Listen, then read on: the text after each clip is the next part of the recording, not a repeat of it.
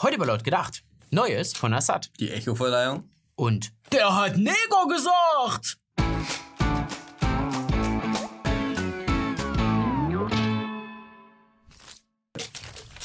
Der Mitteldeutsche Rundfunk wollte im Sachsenradio über Sprachtabus diskutieren. Und im Mittelpunkt der Debatte die politische Korrektheit. Auf Augenhöhe sollte diskutiert werden, mit insgesamt vier Gesprächspartnern. Ja, auf der einen Seite hatten wir zwei Linke. Zum einen das ehemalige SED-Mitglied und heutige Linken-Politikerin Kerstin Köditz und der Sozialwissenschaftler Robert Feustel.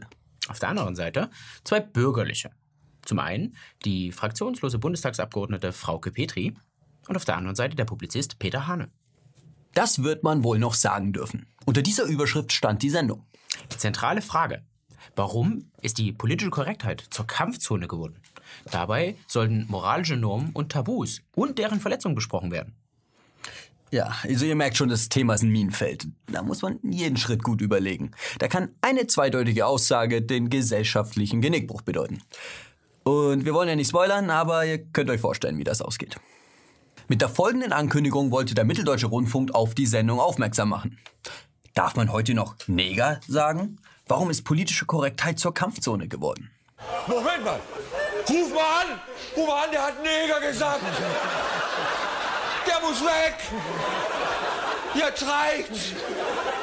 Die Antworten auf diesen Tweet sind beispielhaft für die gesamte Diskussion.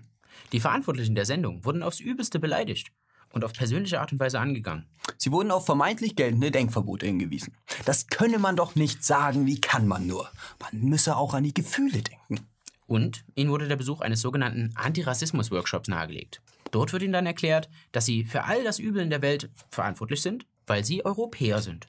Mehrmals appellierte der MDR an die Kommentatoren, doch einen etwas freundlicheren Umgangston an den Tag zu legen. Aber vergebens. Die Meute hatte Blut geleckt.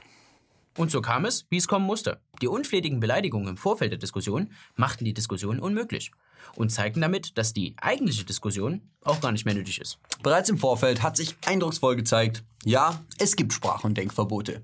Und eine rationale Diskussion darüber? Nein, die ist nicht möglich. Da wird dann völlig emotional und persönlich beleidigt. Und grundlegende Kommunikationsstandards der Menschheit werden einfach nicht mehr eingehalten. Getreu dem Motto, und willst du nicht meiner Meinung sein, so schlage ich dir den Schädel ein. Es begann mit einer Lüge. Das gilt für die meisten Kriege, die in den letzten Jahrzehnten geführt wurden. Der Grünpolitiker Joschka Fischer wollte einen Völkermord in Jugoslawien verhindern. Er sprach von einem Zitat neuen Auschwitz. Um es mit den Worten von Jonathan Frakes zu sagen, Sie halten das für wahr? Dann sind Sie reingefallen. Die Geschichte ist falsch. 2003 wurde der Irakkrieg damit legitimiert, dass die Regierungen der Vereinigten Staaten und Großbritanniens vor der steigenden, akuten Bedrohung durch Massenvernichtungswaffen gewarnt haben. Auch das war gelogen. Und der zweite Golfkrieg wurde mit der Brutkastenlüge gerechtfertigt. Man warf irakischen Soldaten vor, kuwaitische Frühgeborene getötet zu haben. Sie sollen die kuwaitischen Erst äh, Frühgeborenen aus ihren Brutkästen gerissen und zum Sterben auf dem Boden zurückgelassen haben. Und jetzt erzählen uns Engländer, Amerikaner und Franzosen, dass der syrische Machthaber Bashar al-Assad Giftgas eingesetzt haben soll und rechtfertigen damit Raketenangriffe auf syrische Einrichtungen. Als aufmerksamer Beobachter der Geschichte erkennt man ein gewisses Muster und glaubt nicht mehr alles, was einem Medien und Politik vor die Nase setzen. Aber uns wurden bisher unveröffentlichte Videoaufnahmen zugespielt. Und die zeigen eine unbequeme Wahrheit. Guten Tag, Herr General. Mein Präsident. Es sieht so aus, als hätten wir den Krieg bald gewonnen. Ja, haben wir Terroristen fast überall besiegt. Die Aufständischen zurückgedrängt, haben unser Land zurückgewonnen. Und Amerikaner, die liefern Waffen an Aufständische, wollen bald gehen auch. Das hört sich doch gut an. Ja, mein Präsident, haben aber ein kleines Problem. Ein Problem? Wieso? Ist Munition zu schwer? Nein, haben noch Giftgas da, ist aber nicht lang haltbar mehr. Das ist kein Problem. Setzen Sie das Giftgas einfach noch schnell ein, bevor wir wieder den Frieden haben. Aber Präsident, Giftgas, gerade jetzt, was wird sagen Weltöffentlichkeit? Ist nichts gut. Das ist doch das Gute. Kein Mensch wird denen das glauben. Wir sind so kurz davor zu gewinnen, haben die Terroristen besiegt und setzen dann, frei von jeder Logik, Giftgas ein. So blöd kann keiner sein. Das werden die Leute im Westen sagen. Ja, mein Präsident, wird gemacht. Mich interessiert nicht. Die Antwort auf den Giftgasangriff von Assad kam sofort. von Trump auf Twitter großspurig angekündigt, schlugen wenig später Marschflugkörper in Syrien ein. Und wie reagiert Assad? Gelassen. Er bleibt cool. Die Embargos waren ihm egal. Die Raketen konnten ihn nicht treffen. Den Mann kann nichts aus der Fassung bringen. Könnte man meinen. Ein eiskalter Hund. Von allen Wassern gewaschen. Aber dann kommt der französische Präsident Macron und will Assad den französischen Verdienstorden aberkennen. Nach einem kurzen Telefonat zeigte sich Assad einsichtig. Er bot seinen Rücktritt an und willigte sogar in die von Heiko Maas geforderte Übergangsregierung und Verfassungsreform für Syrien ein. Nur seinen französischen Verdienstorden, den würde er gern behalten. Sein Echo hatte Assad zu diesem Zeitpunkt übrigens schon freiwillig zurückgegeben. Er wollte schließlich nicht mit diesen asozialen Marokkanern in Verbindung gebracht werden.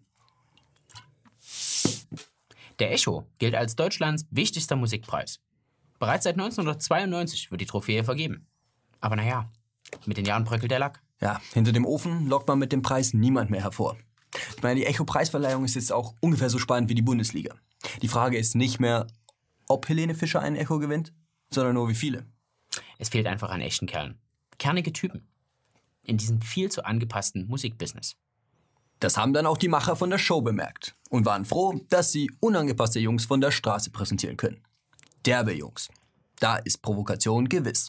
Schlechte PR ist immer noch besser als keine PR, dachten sich zumindest die Echo-Macher. Und ließen die Hip-Hop-Künstler Kollega und Farid Bang mit ihrem Meisterwerk Jung brutal gut aussehen 3 zur Echo-Preisverleihung zu. Im Vorfeld wurde die Nominierung durch eine Jury geprüft. Außerdem wurde sie in den Medien heiß diskutiert. Das Ziel war es, möglichst viel Aufmerksamkeit für den Echo zu generieren. Und als sich Campino mit seiner moralischen Art auf der Bühne über Kollega und Farid Bang echauffierte, war den Machern klar, ihr Plan ist aufgegangen. Endlich reden alle wieder über den Echo. Und man war auf der Titelseite. Den Hype nutzen dann auch andere Musiker aus, um endlich wieder in die Schlagzeilen zu gelangen. Medienwirksam erklärten sie, dass sie ihren Echo zurückgeben. Abgesehen von Helene Fischer. Die braucht diese Form der Aufmerksamkeit nicht. Die überzeugt lieber mit Musik. Ach, Helene. Das Problem bei der Wurzelpacken, anstatt ständig an Symptomen herumzudoktern. Ein Beispiel. Sichere Grenzen statt Multikulti-Blocker vor den Weihnachtsmärkten. In der Politik leichter gesagt als getan. Aber in der Medizin, da ist das möglich. Die Gentherapie schreitet voran. Dabei wird ein kaputtes Gen, das eine Krankheit verursacht, aus dem Körper entfernt und durch ein gesundes Gen ersetzt. Der Patient wird damit vollständig und auch langfristig geheilt. Ein revolutionärer Ansatz in der Medizin, der völlig neue Behandlungsmöglichkeiten eröffnet. Und Grund genug für den angesehenen Finanzdienstleister Goldman Sachs, sich diese Therapie etwas genauer anzusehen und direkt eine interessante Empfehlung an seine Kunden aus der Biotechnologiebranche abzugeben. Das Heilen von Menschen ist schädlich fürs Geschäft. Warum? Zitat. Das Potenzial, Behandlungen zu entwickeln, die schon nach einer Anwendung die Heilung vollbringen, ist der attraktivste Aspekt der Gentechnik. Allerdings sind solche Behandlungen ganz anders zu betrachten, wenn es darum geht, ein bleibendes Einkommen zu erzielen. Als Beispiel wird hier ein Arzneimittel gegen Hepatitis C mit einer Heilungsrate von 90% aufgeführt. Zu Beginn steigt der Umsatz, aber langfristig sinkt er. Ja, und der Grund? Wieder ein Zitat. Bei Infektionskrankheiten wie beispielsweise Hepatitis C verringert die Heilung die Zahl der zu behandelnden Patienten und auch die der potenziellen Virusträger. Also fallen hier durch Heilung Kunden weg. Die Biotechnologiebranche macht sich also mit der Heilung ihren eigenen Markt kaputt. Zugegeben, eine schwierige Situation.